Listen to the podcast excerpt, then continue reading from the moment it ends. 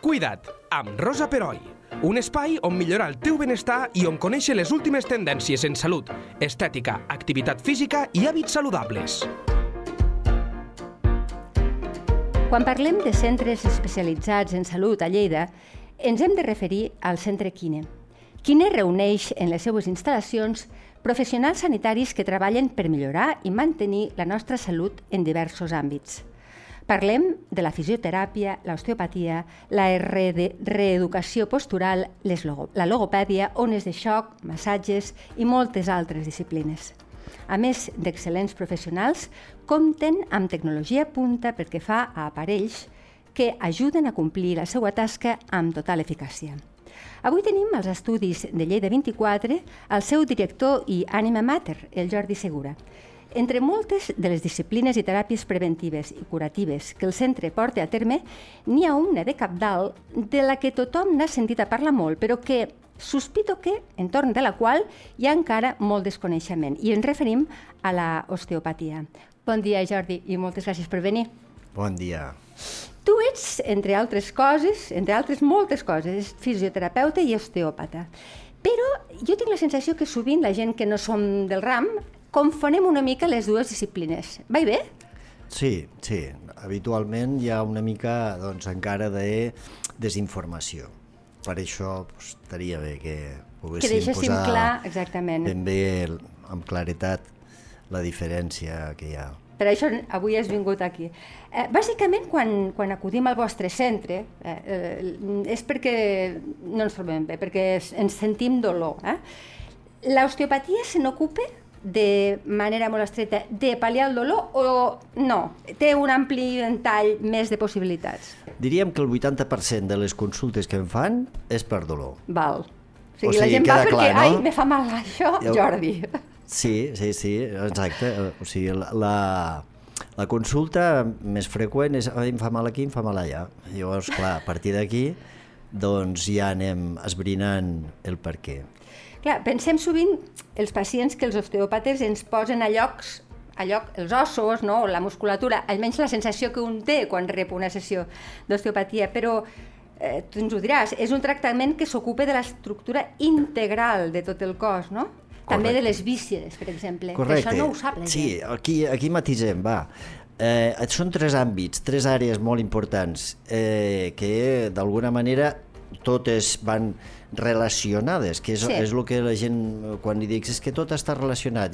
Diu, sí, clar, però així amb el dia a dia no ho relacionem. Seria l'àrea del crani, Sí? o sigui, el tractament craneal, també implicant la mandíbula, molt important, perquè la mandíbula, molta gent que apreta, que El està... bruxisme, El sí. bruxisme, mm, totes aquestes cosetes que per la nit, inclús i de, en un estat que sembla que hauríem d'estar més relaxats, doncs no, hi ha una tensió permanent allà. Jo, aquest seria un apartat important, però al, en el crani també tenim el mal de cap, Sí.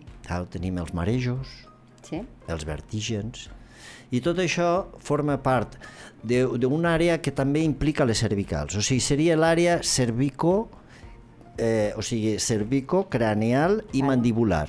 Molt bé. O sigui, del coll cap amunt, per a que ens entengui. Sí, del coll Aprox. cap amunt seria una àrea molt gran, però que realment està relacionada amb la resta del cos, Clar. perquè el cervell està al cap, i el cervell sí que ho relaciona tot una altra vegada, no? Llavors tindríem l'àrea de les vísceres, una àrea una mica oblidada, ara amb la fisioteràpia cada vegada s'hi està posant més, i la- l'especialitat del tractament visceral. El tractament visceral l'únic que, que fem és una disciplina per donar-li una altra vegada la funció a l'estómac, si la digestió és lenta, el fetge si té el tubet que baixa la bilis pues una mica atascat, el colon per si hi ha restrenyiment, i aquesta seria una gran àrea que també està vinculada a l'àrea estructural, o sigui, a l'àrea de, sobretot del tractament de l'esquena, Sí? perquè aquesta àrea ens dona problemes a l'esquena, problemes a si mateix, per exemple, el restrenyiment, però el restrenyiment a la vegada pot donar lumbago. Ah, vale, clar. O Llavors- sigui, és una cadena. Claro, Clar. claro, claro. Això no sé si té un nom, però parleu de cadena lesional. Sí. Això està relacionat amb el que... Correcte, sí. En parlem també a, a, a la reeducació postural que has anomenat abans, Sí. però nosaltres també ens eh, regim per cadenes lesionals. Eh? Val. Hi ha cadenes que poden ser d'un mateix costat. Per exemple, si jo tinc un esguins de turmell Sí. i després, al cap d'una setmana, m'apareix un lumbago, què pensarem? Doncs que bueno, no, no sé si ho pensarem, però a l'osteòpata sí que ho pensarà, Clar, no, no, i tant. que, que el peu ens ha descompensat Clar. el, de cap al genoll, que el genoll ens ha descompensat el maluc i que del maluc ja hem anat a la pelvis i que ja tenim un lumbago instal·lat. Què hem de fer? Pues tractar, si volem tenir èxit a llarg termini, de tractar el peu i hem de tractar l'esquena. Val. Aquestes són les cosetes importants. Sí, i una de les coses que crec que eh, la gent menys coneix és el tema de les vísceres, perquè Sí. segons tinc entès, cada víscera o cada òrgan del nostre cos té una crec, eh? si no, igual Sí, no sí, sí, t'estic sí. dient, t'estic- si tinc una xorrada m'ho dius i ja està, però mm, està mm, lligada amb, algun, amb alguna vèrtebra? Correcte. Sí, sí, sí. Per exemple, parlant del restrenyiment. Si jo tinc un restrenyiment, miraré la columna lumbar, la segona i quarta lumbar, i millorarà el restrenyiment. També, llavors, faré un tractament de millorar la funció. O sigui, cada víscera es mou 24 hores Clar. al dia. Però si aquella víscera va més lenta, i això al colon li passa molt, o sigui, a l'intestí gruixut, doncs la, la seva motilitat, que seria la mobilitat, li diem a les vísceres Sí, la motilitat, motilitat, vale. sí. pues aquella sí, sí. mobilitat doncs s'ha s'ha perdut una mica. Llavors, què, què hem de fer? Doncs estimular la mobilitat, la motilitat del colon, Mhm. però també tinc que tractar d'on surt el nervi que va innervar el colon, perquè si el nervi està una miqueteta pinçadet, doncs aquell nervi, la corrent que dona al, al, al colon és insuficient. Per tant, el colon anirà més lent. Clar. I llavors, clar, això en diem com una cadena. Sí. A més a més, entenc que si hi ha un problema de restrenyiment, també ha d'haver aquí una reeducació nutricional, que vosaltres també ho tracteu, això, perquè clar, és tot, no? No, no, és- no és Correcte. només arreglar la vèrtebra, és que després ens alimentem Correcte, bé. és un, un pilar bàsic i fonamental, és la dieta, la nutrició, i sobretot doncs, si tenim restrenyiment doncs, haurem de veure quins aliments porten més fibra, Clar, per exemple. Això és de calaix, però no, no sí, ho fem. És de calaix, però no però ho a fem. vegades no, no, som resistents a fer Sí. canvis, a vegades. A vegades. Sí, sí, és veritat. Per tant, ara ja a mi em canvia una mica la- la- l'estructura mental, és a dir, no només la gent que sentim dolor, sinó la gent que tenim pues, això, o que tenim digestions lentes, és possible que un osteòpata ens pugui, ens pugui alleugerir. Per tant, Bo, seria una bona... Sí, vaja, eh, fonamental. Si eh, tenim una digestió lenta, el que hem de fer és mirar a veure com està el fetge, però també mirar a veure com està l'estómac. L'estómac habitualment té tendència, com que s'omple es buida cada dia diverses vegades, Sí. té tendència, per la gravetat i per aquest efecte de pes, a caure. O sigui, estómac caigut. Sí, estómac caigut. No Llavors, clar, mai. pues és així. Llavors, clar, hi ha diversos estadios, no? Hi ha, hi ha, la, hi ha una fase doncs, primera, doncs, que es nota doncs, menys problemes, però ja després les coses es van, eh, van augmentant si no s'hi fica remei. Llavors, l'estómac caigut no és que el tornem a posar a puesto, però sí que li donem aquesta mobilitat, o sigui, perquè l'estómac ha de fer la digestió Clar. i per, per passar a l'intestí prim, doncs primer té que fer un treball, no? És la musculatura no? Des, del, del mateix estómac, la motilitat. Co- cor correcte, sí, eh? sí, sí, no, no, la motilitat i la mobilitat de l'estómac fa que, eh, doncs, una vegada fet, eh, o sigui, a, a mes, a la mescla amb els àcids de gàstrics, doncs que pugui passar bé a l'intestí. Si això no passa bé és lent i això s'ha d'estimular. I Aquí també tractarem... Correcte. Veus, aquí ens n'anirem a les vèrtebres dorsals Veus? i ens n'anirem al crani una altra vegada, perquè hi ha un nervi que surt del crani i ajuda a fer la digestió. És a dir, Curiós. jo me'n vaig perquè et dic, ostres, és que tinc unes digestions que pesadíssimes i tu em toques el crani i he d'entendre que això està superrelacionat i jo vaig ficar les teves mans, evidentment. No? Correcte, perquè també, clar, evidentment, hi ha una part pedagògica que hem d'anar explicant i que, que menys, no? Que, Clar, que el pacient però- entengui. Sí, I tant, i tant. Clar. Però, però normalment en vindràs més, perquè et fan mal les dorsals que Sí. per la digestió lenta, perquè encaixaràs més bé, o sigui, et molestarà més el dolor, perquè el de la digestió lenta diràs, pues, pues, com que ja va amb mi, però, Sí. però a veure, n'hi ha, eh, evidentment hi ha diverses categories, no? però la idea és que normalment el pacient em, encara ens arriba pel dolor per desinformació, que ara és, és, jo estic molt content d'estar aquí present per donar doncs, això veu Clar. una mica a tots aquests problemes que d'alguna manera la gent els identifiqui Sí. i pugui resoldre amb més facilitat. Clar, clar. Perquè, a més, hi ha una altra cosa que, a més, t'ho he sentit a dir sovint, i és que també tenim la... Bueno, és com un vici, no? Ostres, eh, fa dies que tinc mal de coll antiinflamatoris, ibuprofens, vinga. I vaig passant, i vaig passant. I, bueno, potser seria la inversa, és a dir, primer vés-te'n a, ve- a veure un especialista i després pren el que t'hagin de dir, no? Sí, però clar, tampoc eh, la, la gent a vegades, eh, clar, el que fa és eh, pues anar al, al metge, lògicament, Sí, no? sí. Fa mal al coll, doncs va al metge i, bueno, i llavors pues, a vegades el metge ja, ja diu que vagis al fisio. Normalment, avui en dia ja això està molt instaurat, anar al fisio. Sí. Anar a l'osteòpata no tant encara, però també déu nhi de quan vaig, jo vaig començar eh, a treballar, o sigui, després de sis anys d'estudi, perquè no oblidem que també la, la, la carrera eh, en si no és que sigui un curset, és un curset, o no, no. són sis mesos, no, són sis anys. O sigui, cinc més un de pediatria. Llavors, clar, T'ho preguntaré, això de la pediatria, sí. Correcte. Sí, aquí també podem ficar una miqueta d'informació. Eh, llavors, clar, el traumatòleg es veu en la, en la disjuntiva. Normalment, si hi ha molt dolor, ja està bé prendre antiinflamatoris. Però, clar, si els antiinflamatoris una setmana, dues setmanes, Clar. tres setmanes, això ja, a la tercera setmana, ja és que ja, jo, vaja, ja, ja seria massa antiinflamatoris. Per tant, l'antiinflamatori ens apaivagarà el dolor, però a vegades no ens tractarà la causa. Perquè si la causa és que la vèrtebra està girada, Ja podem prendre'ns... és que clar, pessique, és que allò està, està fent mal i està fent una contractura i està fent... Llavors, clar, la idea és aquesta, mm, tractar sempre que es pugui la causa. Exacte. Eh, la causa, anem a la causa, perquè hi ha un factor que crec que cada vegada està més present i m'agradaria que això ens ho expliquessis bé. Uh, te venen moltes lesions provocades per l'estrès? És una de les causes més importants? Sí, el que passa és que l'est- l'estrès o sigui, dona peu a tensions i, i, i hi ha un excés de fabricació de cortisol Clar. i, i llavors ens inflamem. I clar, i quan estem inflamats doncs ens pot fer mal més coses.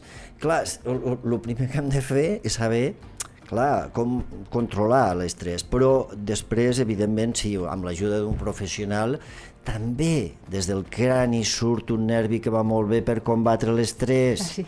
Sí, que és, és forma part del sistema que en diem autònom i Val. també va molt bé. O sigui, la, la idea és gestionar l'estrès, eh, evidentment hem de reeducar tots els processos mentals, va molt bé, va molt bé, i no em cansaré és de dir... fàcil, és molt fàcil. Quan us sento dir, penso, ostres, Sí. tenen raó, però quan arribo a casa penso, com reeduco? com me reeduco? Pot, come, pot, costar, pot costar uns mesos o inclús anys Veus? arribar a controlar-ho. Eh? En el meu cas jo porto 15 anys fent doncs, processos de millora, doncs, de, del control de l'estrès, eh, doncs, amb la meditació i altres disciplines que, que, que s'han de fer doncs, a diari. A diari. És com- A diari, jo, dic- jo sí, dic que és sí. com el menjar. Sí. O sigui, ja que, que, que esmorzem, dinem i sopem cada dia, Sí, bueno, sí, almenys sí. dues, eh, dues àpats els fem bé, pues, la meditació també hauríem de fer al matí i a la nit per anar bé. Dos cops al dia. però és que costa de que la ment dominar-la, perquè a vegades ens domina ella a Sí, nosaltres. sí, és clarament. Bé, quan ja, ja, ja tenim això una mica entès, llavors a practicar, pràctica, pràctica i pràctica. Vale, i fu- rutina, fu- i rutina. I funciona, la I meditació funciona, oi? funciona. Ara bé, si, si encara pues, això no ens acabem d'animar perquè pues, no tinc temps, bueno, això eh? No, clar. És l'excusa. eh, Això és l'excusa per- perfecta. No, És no, no l'excusa, tinc temps l'excusa perfecta per no fer règim, per mil coses. el 90% de la gent no té temps, no? Però, Exacte. però la, la, la idea sí que en tenim per lo que, per lo que és important i, i això és important. Ara bé, clar, a vegades necessites guies, necessites persones que et guiïn Clar, i clar. necessites almenys un, un, una mica d'apertura en els nivells del sistema nerviós perquè uf, per obrir una mica d'espai allà uh -huh. i fer que, que d'entrada ja puguis estar menys estressat i menys contracturat doncs amb, la, amb la simple fet de fer un tractament. Molt bé. M'agradaria, Jordi, i si pots, bé, i si no també, que vinguessis un altre dia i que ens parlessis de com fer això de la meditació, perquè em sembla que anem molt perduts en aquest aspecte i crec que podríem fer una mica Podem. de, de, allò de dir, que vinguis un dia i ens diguis, mira, pas 1, pas 2, pas 3. T'agradaria fer una pràctica de meditació... A mi m'encantaria, mm, però... o- dirigida, no? Sí, perquè els oients la puguin fer des de casa. Aniria bé? Sí. Oh, que guai. Sí. Fantàstic. Sí, va, ja ho tenim, això. Ja Vale, tenim. Apuntat. Eh, una altra cosa, tu Jordi, ets molt jove, ets molt jove, però fa molts anys que t'hi dediques. I amb això de l'estrès, vull preguntar-te si amb tots aquests anys que et dediques has notat que l'estrès va en augment perquè la vida eh, cada dia és més exigent, i això és veritat, vull dir, o, o no, o des de que t'hi dediques que sempre veus més o menys el mateix nivell d'estrès. Com, com, ho has, com, ho, com ho has viscut aquests anys? Sí, hi ha, hi ha hagut hi ha hagut una progressió una progressió cap a més estrès. Ja.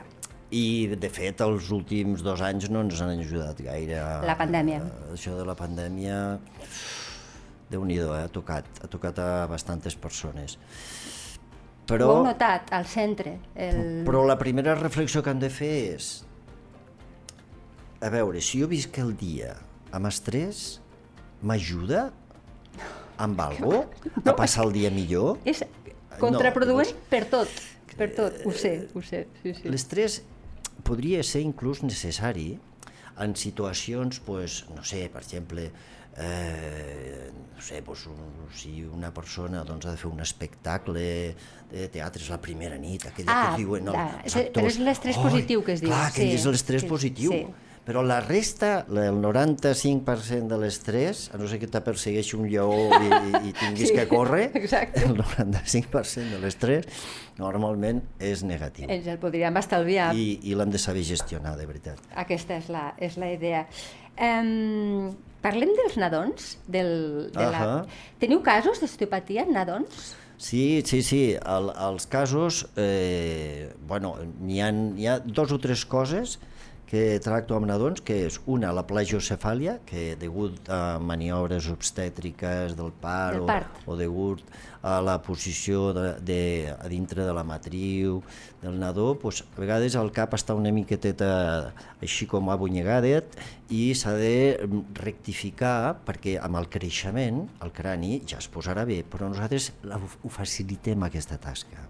Sí, que et venen nens, entenc que són de dies, de mesos, Sí, sí, sí. Amb la mare? Sí, I- i- sí, petitets, molt bebès, Oh. bebès, bebitos. Sí, sí, després hi ha també um, doncs, nens que ploren molt, que, que eh, els hi costa molt dormir, llavors també recordem que al crani hi ha un nervi que fa que això doncs, que tranquil·litzi el nen i eh, també tenim problemes a nivell de, doncs, de restrenyiment dels crios clar, tant. i el còlics, els còlics del, Els còlics, els del, típics còlics. del lactant. I això també ho tracteu amb osteopatia? Efectivament, tot, eh, tots aquests àmbits els tractem. Clar, Sí, perquè sí. deuen venir mares desesperades, de dir, és que mira, ja no sé què fer-li, no? I, i, I a vegades són diverses Bueno, sessions. que porten dues setmanes sense dormir. Sí. Claro, Sí. A mi dos, sema dos setmanes per, dir, per, per dir-ho per dir suau. Sí, sí, sí, no, és- dos mesos. És una tortura, eh, Xina. sí, sí. Entenc, entenc.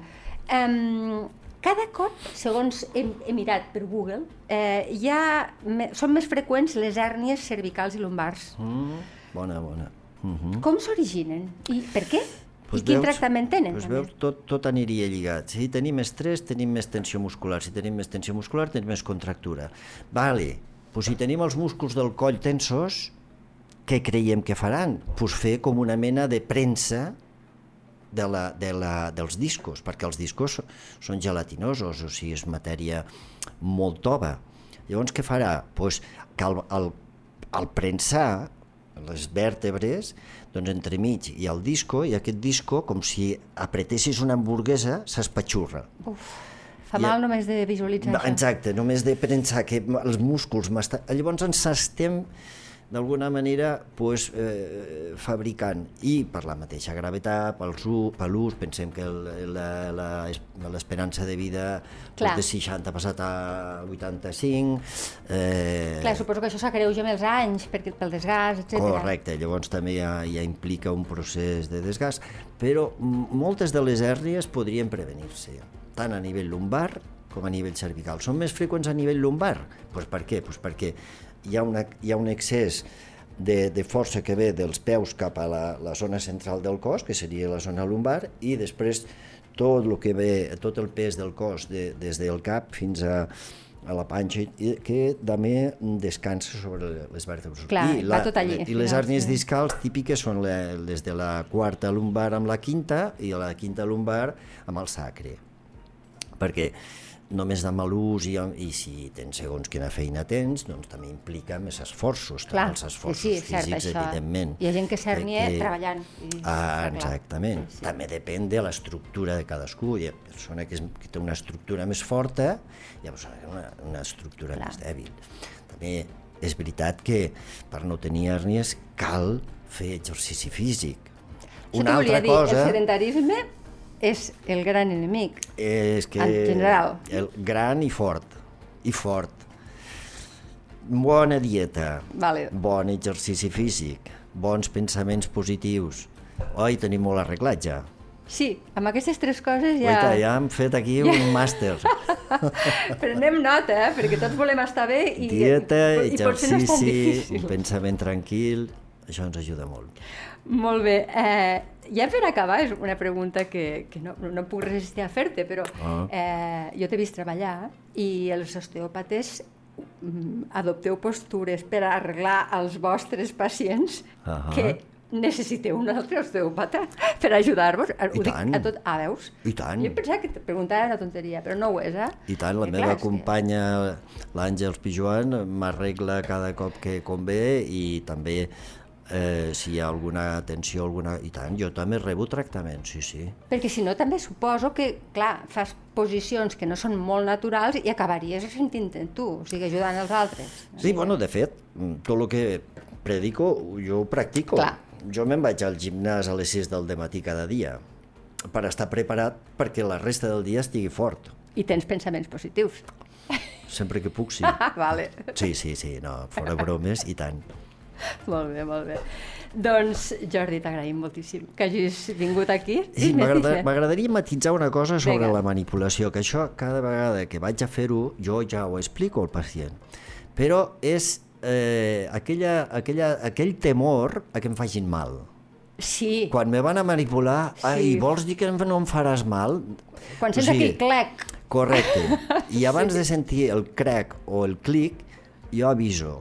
Això ho sentirem, però 100% tranquil·litat. És soroll d'aire. Val. No és que Que els ossos, de els ossos no peten. Jo ara em faré un, sentirem un xasquidor pel micro, però serà aire i, és de, i prové dels meus dits. A veure si ara quedaré malament. No. Això He sentit perfectament. s'ha sentit. Bueno, això és aire. L'aire que és entre O sigui, les fala- entre, entre, els, entre mig d'un os i un altre hi ha un espai virtual sí. Que, que hi ha una càmera i està encapsulada per la càpsula articular. I allà hi ha un aire. Al desplaçar-se aquest aire en velocitat i no pugui sortir d'allà, xasca. Val. És aire, vale? i no, mai més ja ens ha de fer por que sentir cric, croc, Clar, perquè que és aire. fet, m'he- m'he- De m'he fet- luxat, no, claro. De fet, a vegades, si, ens- si ens ho fem nosaltres mateixos, i molta gent que amb, le, amb Sí. les mans... I, ai, sí, sí. ai, nen, no facis petar els dits, eh, no facis petar els ossos. No fa cosa. Doncs pues no peten els ossos. Pues, que, pues, claríssim, eh? perquè jo això no ho sabia, veus? doncs t'ho agraïm molt. Um, queda dit, jo m'ho he apuntat, eh? que vindràs amb, pel tema de la meditació, si et ve de gust, ja quedarem amb l'hora, i escolta'm, vine quan vulguis, els micròfons de Lleida 24 estan oberts sempre per tu. Et proposo Vinga. fer una classe pràctica com si anéssim a dormir. O sigui, per l'insomni. Ah, fantàstic, jo crec que que, ajudarem va, molta que gent. lligaria amb la meditació, amb la, sobretot amb la relaxació i la concentració, que no cal fer un màster perquè, per saber que hem de, quan anem a dormir. Però com guiar, o sigui, una guia pràctica eh, dir, parlada, així, o sigui que la gent al sentir-ho puguis mm, prendre Correcte, inclús que si ho, si ho volen, si s'ho volen posar per anar a dormir, doncs que mm. s'ho puguin posar. Com no? ho veus, Ivan? tu ets el tècnic. Vale. Sí, només amb, amb lo so creus que podríem, no? Sí. Fantàstic, ja estàs que necessitava l'aprovació. Sí, o sigui, és, és fer un relat eh, de, dels minuts que siguin, però com preparar-te per Val. anar a dormir. Aquest crec que serà un, una cosa molt pràctica, molt útil, perquè hi ha molta gent que pateix insomni. Ostres, i tant. I l'altre dia sentia que una de les la medicació que més s'està dispensant en les farmàcies són pastilles per dormir, cada vegada més. Suposo que tot va junt, eh? Estrès, ansiolítics, tot el sistema nerviós. Doncs t'agrairem moltíssim que vinguis, Jordi, i moltíssimes gràcies per estar aquí avui. Molt bé, a vosaltres. Cuida't, amb Rosa Peroi, cada dos dimarts a lleida24.cat.